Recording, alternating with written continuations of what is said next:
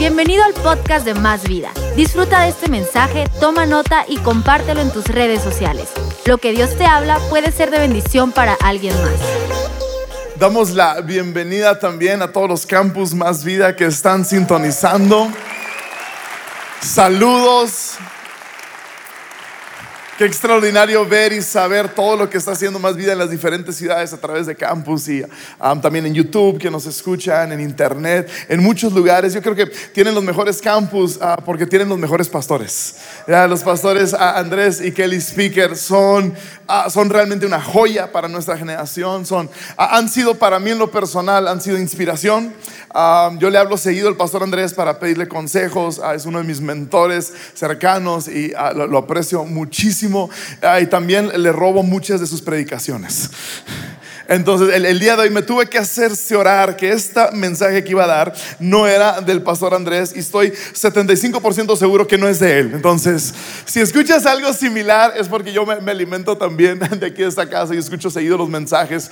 Um, así que por, eso es. Pero hoy, estoy emocionado por compartir algo y, creo que es adecuado por la fecha en la que nos encontramos. Nos encontramos casi a, mitad de, más bien ya vamos más de mitad de ahí. ¿Puedes creer que ya, ya vamos a llegar al 2020 como en seis meses.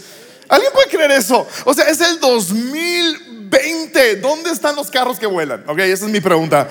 ¿Dónde están las patinetas voladoras de volver al futuro? ¿Se acuerdan de eso?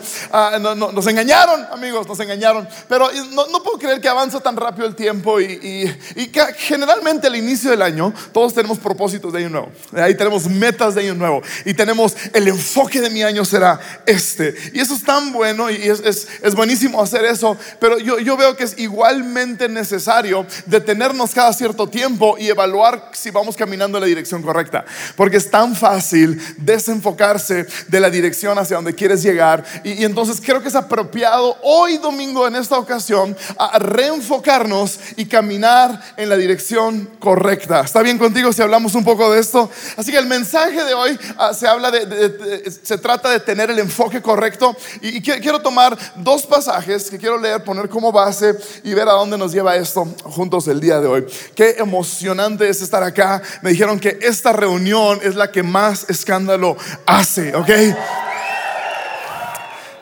Al final les digo si es cierto. Primero Samuel 17, verso 32, la famosa historia de David y Goliat. Y, yo sé que has escuchado esta historia muchas veces, sea que vengas a la iglesia seguido, creciste en la iglesia o no, todos tenemos el contexto de la historia de David y Goliat, de cómo el, el muchacho venció al gigante. Pero esta interacción que te voy a leer es justo antes de la pelea. Y, está hablando con el rey actual de la nación de Israel, que es la que está oprimida por el gigante Goliat. Y, y en esta interacción empieza David hablando y le dice, no se preocupe por ese gigante, ese filisteo. Yo iré a pelear contra él. No sea ridículo, respondió el rey. No hay forma de que tú puedas pelear contra ese hombre filisteo y ganarle. Eres tan solo un muchacho. Y él ha sido un hombre de guerra desde su juventud. Pero David insistió, ah, se aferró. He estado cuidando las ovejas y las cabras de mi padre. Y cuando un león o un oso viene para robar un cordero del rebaño, fíjate lo que hace David. Lo persigue con un palo, rescata el cordero de su boca. Si el animal me ataca, lo tomo de la quijada y lo golpeo hasta matarlo. Uy, ese sí es un hombre. Hoy en día no, nomás vemos Netflix y aquí David está agarrándolo de la quijada y matándolo. No sé de qué barrio era David, pero era un malandro. Lo agarra de la quijada y lo mata a golpes. Dice, lo he hecho con leones y lo he hecho con osos y lo haré también con este filisteo pagano porque ha desafiado a los ejércitos del Dios viviente. Ah, un pasaje más, Hechos 13. Hechos 13, verso 22. Pero Dios, ojo con esto, Dios quitó a Saúl y lo reemplazó con David. Quitó al rey Saúl y lo reemplaza con David. Un hombre de quien Dios dijo, fíjate lo que Dios dice de David y es mi oración para mí y para ti. He encontrado en David, hijo de Isaí, a un hombre conforme a mi propio corazón. Él hará todo lo que yo quiero que haga.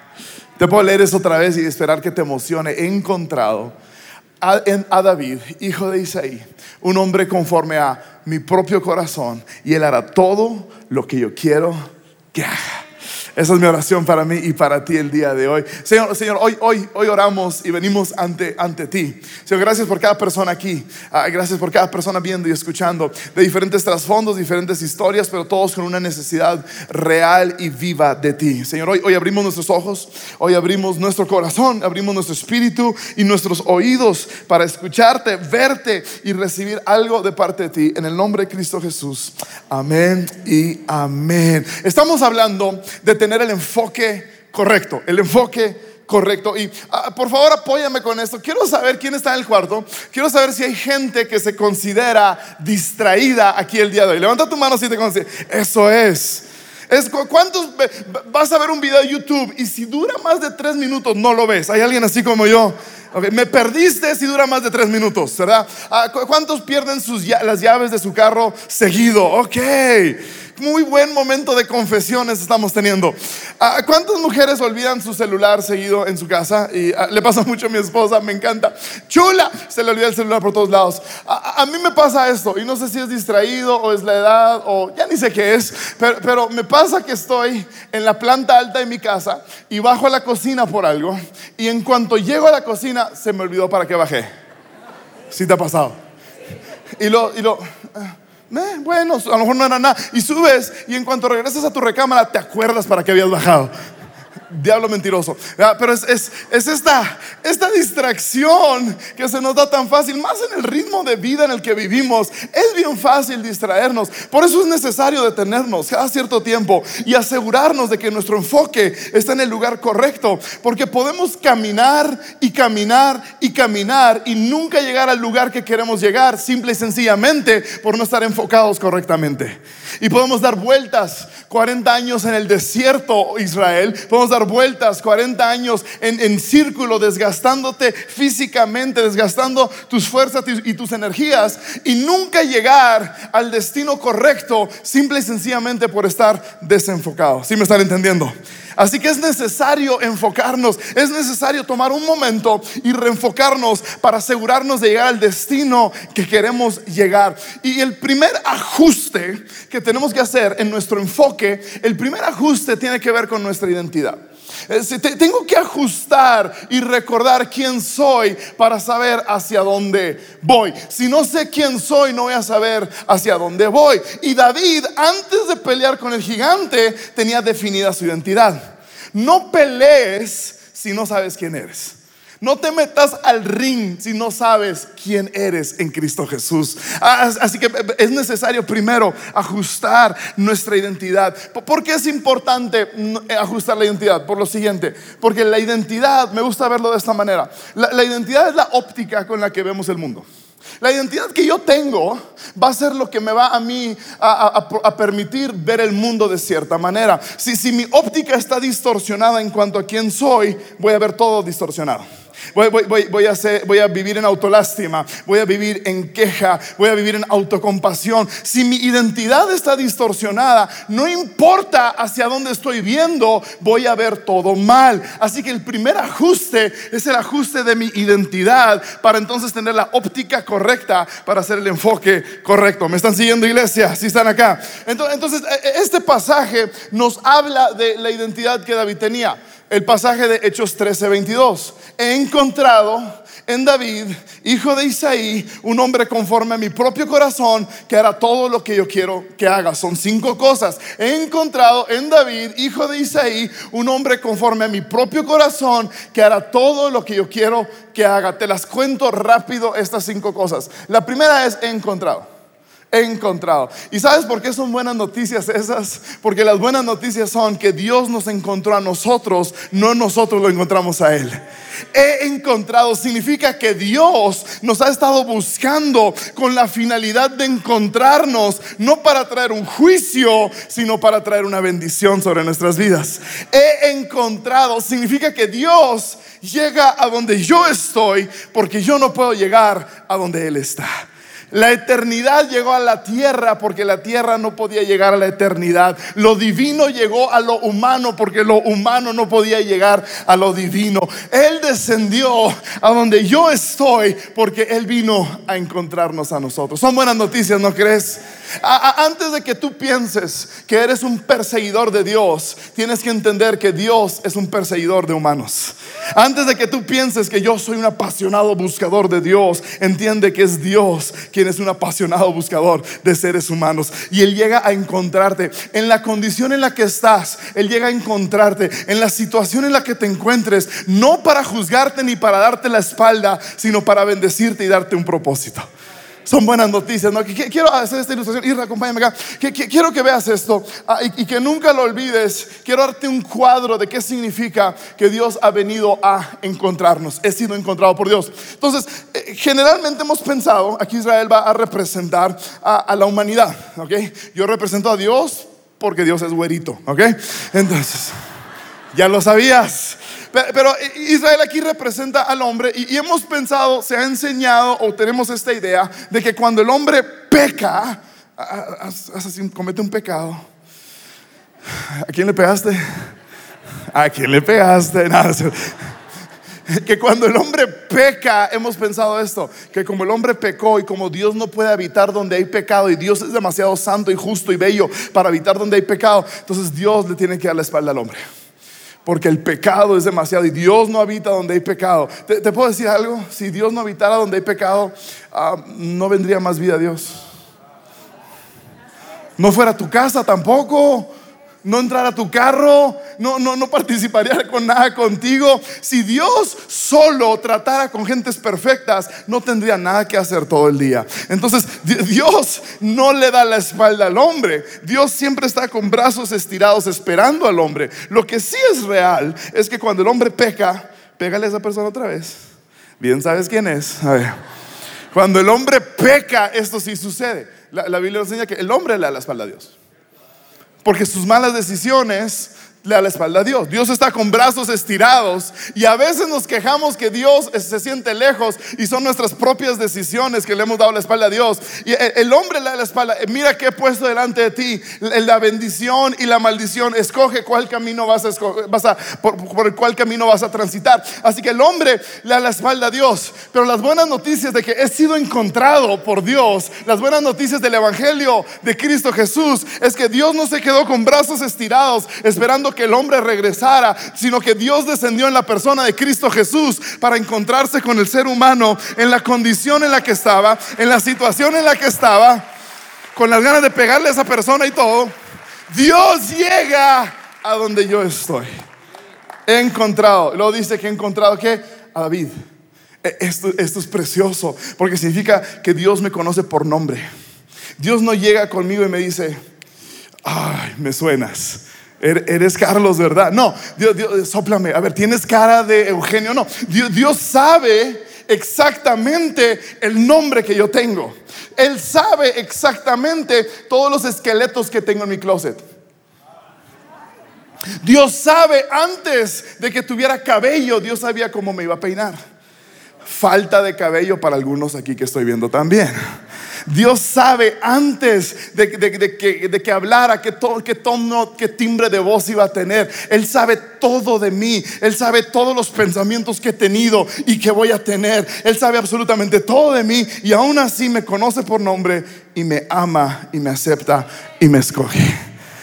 He encontrado a David. Qué buenas noticias, iglesia. He encontrado a David. Se pone mejor. Dice, hijo de Isaí. Ahora estas son buenas noticias porque eso me habla a mí de que no es un impedimento la familia de la que yo venga para que Dios me ame o para que Dios me escoja. No importa de qué familia vengo, no importa de qué trasfondo vengo, no importa de qué disfunción vengo, porque si hay una familia disfuncional en la Biblia es esta familia de David. Y no importa qué tanta disfunción ha habido en mi familia, no importa si mi abuelita era bruja o si tengo un tío que vende heroína, no importa de dónde vengo, no es una limitación para que Dios me ame o para que Dios me escoge. No importa qué tanta mugre hay. No importa qué tanto pecado haya en mi árbol genealógico, hay un árbol más poderoso que llevó a Cristo al Calvario y sobre ese árbol Él sangró hasta la última gota de su sangre para borrar todos los errores de mi árbol genealógico. He encontrado a David, hijo de Isaí, un hombre conforme a mi propio corazón. Ah, esto es precioso porque significa que, Dios no me escoge por mi talento, sino por mi corazón. Eh, eh, es precioso porque aunque el hombre juzga por apariencias, Dios mira el corazón. Porque aunque, aunque yo me siento sin talentos y sin dones y sin capacidades, Dios no me está escogiendo por ninguna de esas cosas. Él me está escogiendo por mi corazón. Y yo sé que tú conoces a alguien y yo conozco a muchas personas que son tan talentosas que te caen mal. ¿Verdad que conoces a alguien? Como que todo le sale bien. O sea, todo se le ve bien a esa tipa. Se pone una bolsa de basura y se le ve bien. O sea, todo. Y uno aquí, ah, ¿verdad? Dios mío. Pero buenas noticias. Ah, es un hombre conforme a mi propio corazón. Soy escogido, seleccionado, no por talento, no por dinero, no por apellido, no por capacidad, sino por mi corazón. Y este hombre conforme a mi propio corazón, la última cosa es, hará todo lo que yo quiero que haga. Ah, esto me habla de futuro, ¿no? E, e, esto me, habla de que Dios tiene un propósito más grande que solo salvarme hoy. Dios, tiene un propósito mayor. Dios sí me libra de algo, pero me libra para algo.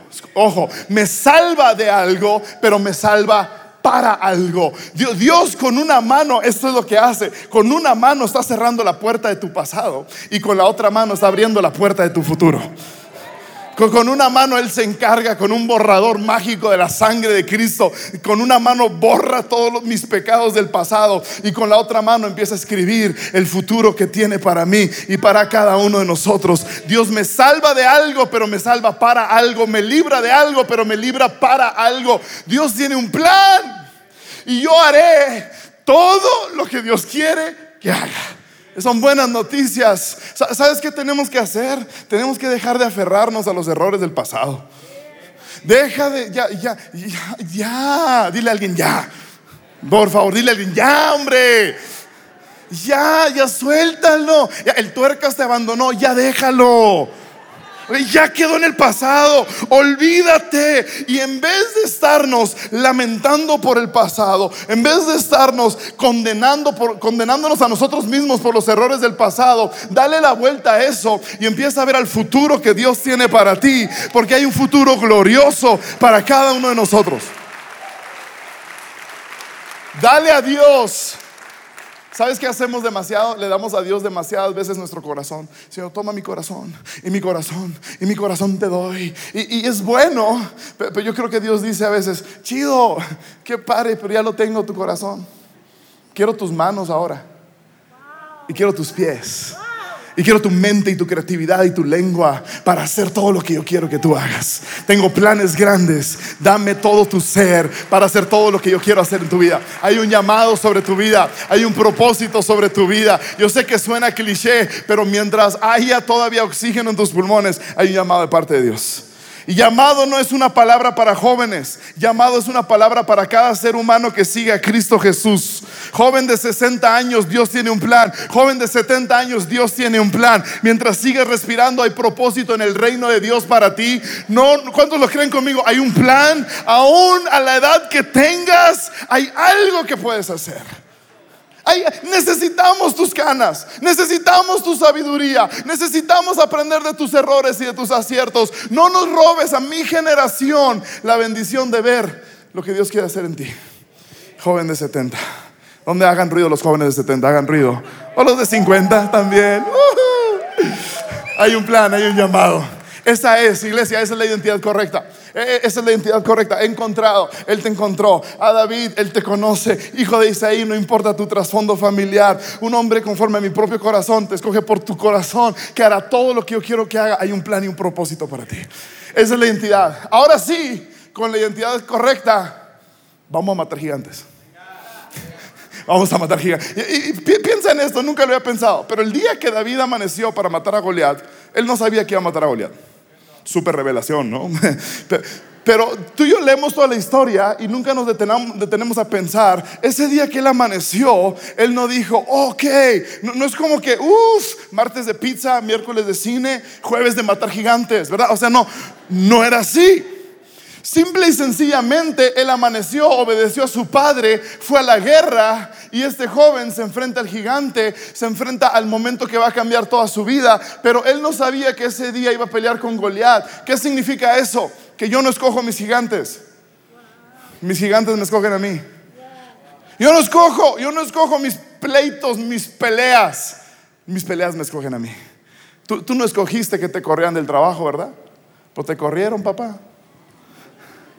Tú no escogiste la rebeldía de tu hijo, pero la estás viviendo. Tú no escogiste a que hablaran mal de ti, que murmuraran y que te criticaran y que, chismearan acerca de ti, que te difamaran. Tú no escogiste nada de esto, sin embargo lo estás viviendo. Tú no escogiste el divorcio, sin embargo lo estás viviendo. Tú no escogiste esa enfermedad, sin embargo la estás viviendo. Así que yo no escojo mis peleas, mis peleas me escogen a mí. Yo no escojo mis gigantes, mis gigantes me escogen a mí. Y hay que entender esto. Yo no lo escogí, Dios no me lo envió tampoco. Dios no te envió esa enfermedad. Yo no lo escogí, Dios no me lo envió. Sin embargo, aquí está delante de mí. Y hoy yo tengo que decidir si voy a pelear o voy a ser pasivo. Y muchas veces nos encontramos detenidos y atorados en un mismo ciclo de vida debido a nuestra pasividad. Porque para llegar al otro lado, para llegar a la otra temporada, siempre hay un Goliat que destruir. ¿Cuántos jugaron a los Mario Brothers? ¿Alguien se, acuerda de Super Mario Brothers? Nadie aquí, como tres personas. Dios te bendiga. Antes de pasar cada nivel, tienes que pelear contra un gigante, ¿sí o no? En Mario Brothers. Esto es doctrina Mario Brothers, amigo. Escucha. Antes de pasar al siguiente nivel, hay que destruir al gigante. Y es igual en la vida. Si quieres llegar a la promesa de Dios, tienes que, tienes que enfrentarte a Goliat. Así que en vez de quejarte de tu gigante, hay que darle gracias a Dios por Goliat. Porque del otro lado de Goliat, yo sé que hay una bendición para mi vida. Yo sé que hay una nueva temporada para mi vida. Yo sé que hay algo nuevo que me voy a enfrentar.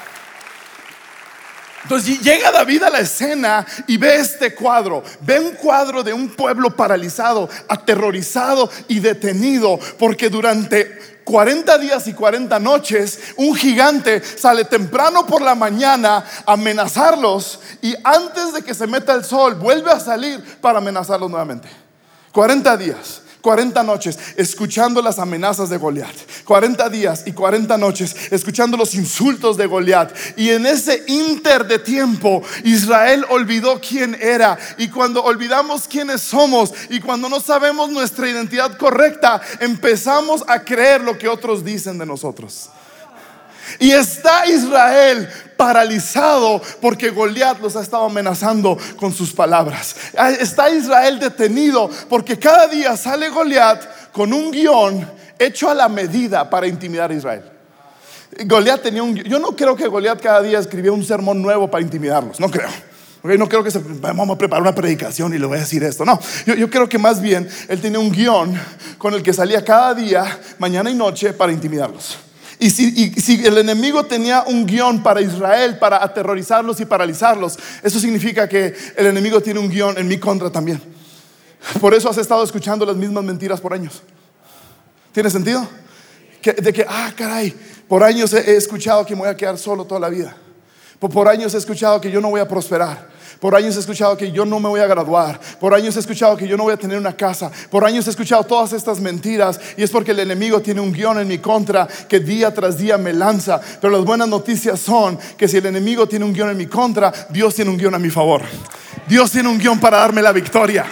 Dios tiene un guion para destruir todas las mentiras del enemigo y darme la victoria. ¿Cuántos lo creen conmigo? Dios tiene, por eso es bueno venir a la iglesia y necesario para cambiar el guion que escuchas toda la semana y agarrar palabra que Dios dice sobre ti. Hay una victoria para ti, hay una bendición para ti. Pero Israel ha estado oprimido porque están creyendo el guion. Están y no solamente lo están escuchando, ahora ellos lo están hablando. Si tú lees 1 Samuel 17, donde aparece todo esto, pasan 25, 26 versículos en los que solamente se habla de Goliat y nadie está hablando acerca de Dios. No solo están escuchando las amenazas, ahora lo están hablando también. O sea, trending topic, Goliat. En todos los noticieros, Goliat.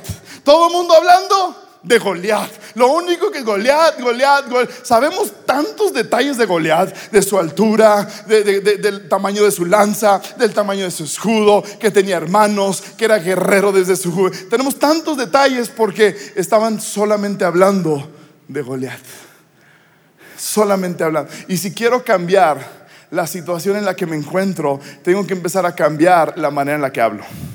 Cada vez que yo hablo de mi excusa, cada vez que yo hablo de mi dolor, cada vez que yo, cada vez que yo lo menciono, no, es que yo no puedo, es que yo no tengo, es que yo no sé. Cada vez que yo hablo estas cosas, hago más grande a mi gigante. ¿Sabías? Cada vez que das una excusa, e, e, es, es como si agarraras a tu gigante y le dieras proteína. Órale, espinacas, compa, ahí te va. Órale al CrossFit, ahí te va a entrenar. Cada vez que yo doy una excusa, le estoy dando más fuerza a mi gigante. Él se hace más fuerte y yo me hago más pequeño. Así que tengo que empezar a cambiar la manera en la que hablo. Iglesia, te animo a algo. Ya no digas mi diabetes porque no es tu diabetes. Ya no digas mi cáncer porque no es tu cáncer. Ya no digas mi depresión porque no es tu depresión. Cristo Jesús llevó todo eso sobre la cruz del Calvario. Y en esa cruz y por su llaga y por su dolor y por su sangre derramada, yo soy libre. cambia, cambia. Dile a alguien, cambia como hablas. Díselo, díselo, díselo. Ya, cambia, cambia, cambia como hablas. Durante 40 días y 40 noches entonces están escuchando a Goliat y están hablando de Goliat. Todo su enfoque está en Goliat. Goliat, Goliat, Goliat, Goliat. Puro Goliat. Ellos están viviendo bajo la sombra de Goliat. Están intimidados y paralizados. Y este es un principio de vida que nunca quiero que olvides. Escucha bien. Mi vida siempre, ojo, se va a mover en la dirección de mi enfoque. Siempre. Si yo estoy enfocado en esto, mi vida se va a ir en esa dirección. Siempre sucede. Así que durante 40 días y 40 noches, adivina cómo se encontraba el pueblo. Paralizado, aterrorizado y detenido porque su, su enfoque estaba en Goliat y hacían a Goliat cada vez más grande y ellos se hacían cada vez más pequeños. En donde yo me enfoco es hacia donde me voy a dirigir y en donde yo pongo mis ojos es lo que voy a engrandecer. ¿No, no te ha pasado eso? Cuando empiezas a, hacerte quejumbroso y empiezas a ver lo malo en la iglesia, de pronto empiezas a ver todo mal. De, pronto solo notas lo malo y no puedes ver lo extraordinario que está sucediendo. E, es igual en el matrimonio, si estás casado y empiezas a notar las cosas malas de tu pareja, ya solo ves esas cosas malas y no es todo lo bueno y todo lo bello. ¿Por qué? Porque en donde pongo mis ojos lo voy a magnificar. Israel entonces está haciendo tan grande a Goliat y ellos están haciendo tan pequeños. Y de pronto llega este tipo, un, muchacho de 15 a 18 años, dicen por ahí los historiadores. Llega este muchacho que durante esos mismos 40 días y 40 noches, él no ha estado escuchando a Goliat. Él no ha estado hablando de Goliat. Él andaba acá cuidando las ovejas de su papá en Belén. Y él de pronto llega de la nada, súper emocionado. Dice, oye, ese grandulón está hablando mal de nosotros. Ahorita yo lo mato. ¿Cómo llega con tanta confianza? ¿Sabes por qué llega con tanta confianza? Porque él no había estado escuchando a Goliat. Sus ojos no habían estado puestos en Goliat. Él había estado cuidando las ovejas de su padre, escribiendo los salmos que tienes ahí tú en tu Biblia, engrandeciendo y magnificando al Señor, haciendo a Dios más grande. Entonces él ahora no está contaminado con el espíritu de temor. ¿Sabes? Lo que, lo que tú crees que ha sido Dios olvidarse de ti, ha sido Dios protegiéndote a ti. Lo que tú crees que, ¿por qué todo el mundo avanza y yo estoy aquí cuidando todavía las ovejas en Belén? Yo estoy con el mismo trabajo, en el mismo ministerio, en la misma situación. La, Carla ya se casó, el Leonardo tuvo hijos, todo el mundo está avanzando. Yo sigo aquí soltera y aunque ser soltera está de moda, yo sigo aquí en esta condición, en esta situación, detenido. Y, y, lo que tú piensas que es Dios olvidándose de ti es protección divina de Dios. Para que cuando llegue el momento correcto, para cuando llegue tu temporada, para cuando llegue tu momento, puedas salir de aquello y decir, yo me enfrento a ese gigante porque no estoy paralizado por temor, no estoy paralizado por duda. Yo lo mato. Entonces llega David y dice, pues yo lo mato. Y empieza a preguntar, oye, supe que van a ofrecer algo al que lo mata. Cuenten el chisme. ¿De qué se trata? Y le dicen, no, sí, fíjate, fíjate. La primera cosa que le van a ofrecer son riquezas. Un cheque le van a dar. No, yo lo mato, compa. O sea, por un cheque, yo lo mato. ¿Y lo que más le van a dar? Dice, no, pues esto, está bueno. Le, van a dar la hija del rey, la princesa le van a dar. Al que mata al gigante le van a dar la, chaparrita, si la morenita, yo lo mato, Le van a dar la chaparrita, yo lo ma- di conmigo, yo lo mato. ¿Qué más le van a dar? Y le dijeron, la tercera cosa que le van a dar um, es que al que mata al gigante, a él y a toda su familia, durante el resto de su vida, no van a tener que pagar impuestos. Di conmigo, yo lo mato. Yo lo. Llega, llega David tan fascinado y tan, tan confiado porque él no ha estado paralizado por el temor. Sus ojos han estado en el lugar correcto. Su enfoque ha estado en el lugar correcto. Él dice en el Salmo 34:3, David mismo dice: Engrandezcan conmigo al Señor. En otras palabras, magnifiquen conmigo al Señor. Sa- ¿Sabes cómo magnificamos a Dios? Cuando adoramos, ponemos nuestros ojos en Dios y- y funciona como una lupa. ¿Has usado una lupa alguna vez?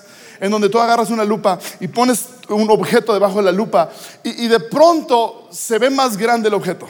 Ahora, no es que el objeto creció, es que tu perspectiva es distinta. Cuando adoramos, no es que Dios se hace más grande. No es que Dios de pronto es más fuerte que ayer. Uh, no es que Dios de pronto es más poderoso que ayer. No, Dios sigue estando el mismo tamaño, pero ahora mi enfoque está en el lugar correcto y mi perspectiva es la adecuada, que ahora yo veo a Dios como el gigante que es y veo mi problema como la pequeñez que realmente es. Porque mis ojos están en el enfoque correcto. Magnifiquen conmigo al Señor. Eh, eh, Es lo mismo, es lo mismo con, con- con el pecado en nuestras vidas. ¿Cu- cu- ¿Cuántos acá batallan con un pecado recurrente? Levanten su mano. Todos nuestros campos. Súper poquitos. Wow. Esta sí es la mejor iglesia del mundo. De hecho, ya la podemos cerrar porque nadie batalla con nada. A ver, otra vez, en todas nuestras ubicaciones. ¿Cuántos batallan con un pecado? Órale, pues. Digamos que, que este pañuelo, digamos que esta toalla es, es el pecado. Lo peor que puedo hacer yo es enfocarme en él, ¿verdad? O sea, lo peor que puedo hacer yo es decir, "Hmm, no lo voy a hacer. No lo voy a hacer. En el nombre de Jesús, no lo voy a hacer. No lo voy a hacer, no lo voy a hacer, no lo voy a hacer. Adivina qué terminas haciendo. Justo eso. Porque tu enfoque está en eso que no quieres hacer. Pero si en cambio dices, ok, aquí está esto y no lo quiero hacer, ¿qué voy a hacer entonces? En vez de poner mi enfoque aquí, ¿qué tal si pongo mi enfoque en Él y digo, hay uno que es más grande, hay algo que satisface más, hay algo que llena más mi corazón? Esto ya ni me llama la atención porque tengo mis ojos puestos en aquel que satisface todas mis necesidades. Pongo mis ojos en el lugar correcto y tengo que hacer esto una y otra y otra vez. David, cuidando las ovejas de su padre, enfoque correcto. Israel, teniendo sus ojos en Goliat, enfoque incorrecto. Y, y Israel estaba viviendo bajo la sombra del gigante. Iglesia, tienes que aprender esto. O vivirás bajo la sombra del gigante o vivirás bajo la sombra del omnipotente. Salmo 91, 1, que dice, el que habita al abrigo del Altísimo morará bajo la sombra del omnipotente Dios. O vivirás, si te enfocas en el gigante vas a vivir bajo su sombra, pero si te enfocas en Dios, vivirás bajo la sombra del omnipotente Dios. ¿Bajo qué sombra vas a vivir tú? Porque tú y yo vamos a enfrentar cosas en esta vida. Tú, tú y yo vamos a, si, llevas cinco años viviendo, si, si- eres ser humano y respiras, vas a enfrentar cosas que son más grandes que tú. Ok, te lo garantizo porque te lo garantizo. Te lo profetizo. Vas a, vas a enfrentar cosas ah, para las cuales no eres tan sabio, tan sabia. Vas a enfrentar cosas para las cuales no eres tan administrada. Vas a enfrentar cosas para lo cual no eres tan fuerte. Vas a enfrentar cosas que te superan. Vas a enfrentar todas estas cosas que son más grandes que tú. Y tenemos que entender que David no fue más sabio que Goliat. David no fue más fuerte que Goliat. David no fue mejor estratega que Goliat. No, David tenía el enfoque correcto. Y aunque hay cosas que son más grandes que yo y más sabias que yo y, más, más poderosas que yo, ninguna de esas cosas que yo enfrento van a ser más sabias que Dios, más poderosas que Dios, más fuertes que Dios. Y yo decido bajo qué sombra vivir, bajo la sombra de Goliat o bajo la sombra del omnipotente Dios. Hoy decido en dónde pongo mi enfoque. Te- te- Termino con esto y yo estoy seguro que te ha sucedido en alguna ocasión. Um, a mí me sucede y no sé si es por querer quedar bien, pero me sucede bien seguido que estoy en un centro comercial y, o, o en el cine o algo y veo a alguien así de lejos, alguien me ve de lejos, alguien está viendo en mi dirección y empiezan a saludar hacia mi dirección. Y, y yo por que- querer quedar bien, yo siempre pienso es alguien de la iglesia que no reconozco, pero soy pastor y tengo que ser buena onda. Entonces, entonces empiezas a saludar. ¡Ey, sí! ¿Qué onda? Y se empiezan a acercar y ya puedes ver su cara más detalladamente y te das cuenta que no tienes idea de quién es esta persona. Y empiezas a decir, ¿quién es? ¿Quién es? ¿Quién? Y si vas con alguien, ¿quién es? ¿Quién es? Saca el Facebook, ¿quién es? ¿Quién es? ¿Quién es? ¿Quién es?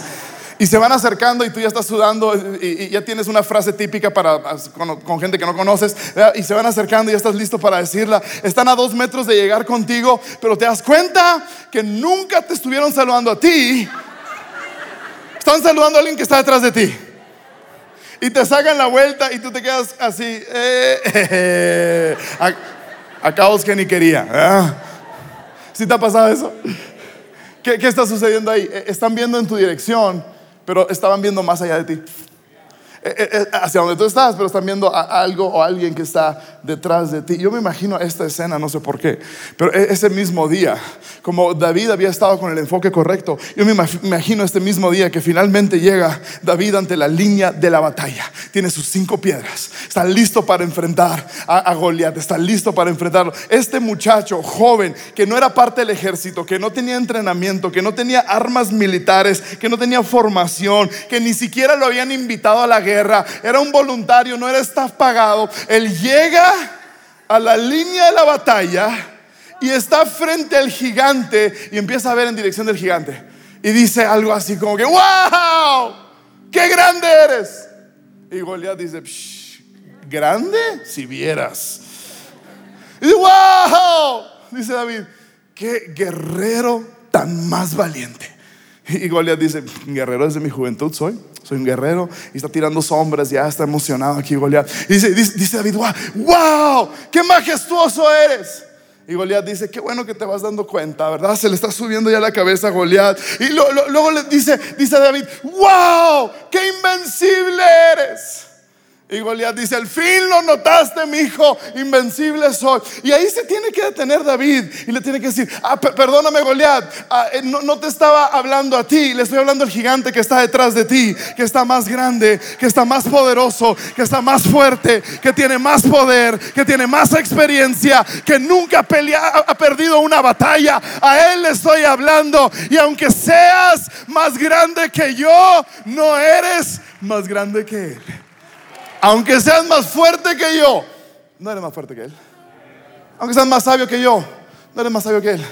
Y tengo mi enfoque en el lugar correcto y, cor- y corro hacia él. Y él nunca ha perdido una batalla, él nunca ha fallado, él está invicto, todas las peleas las ha ganado. Ahí están mis ojos puestos en el nombre de Jesús. Levanta tus manos y vamos a orar, Señor, gracias.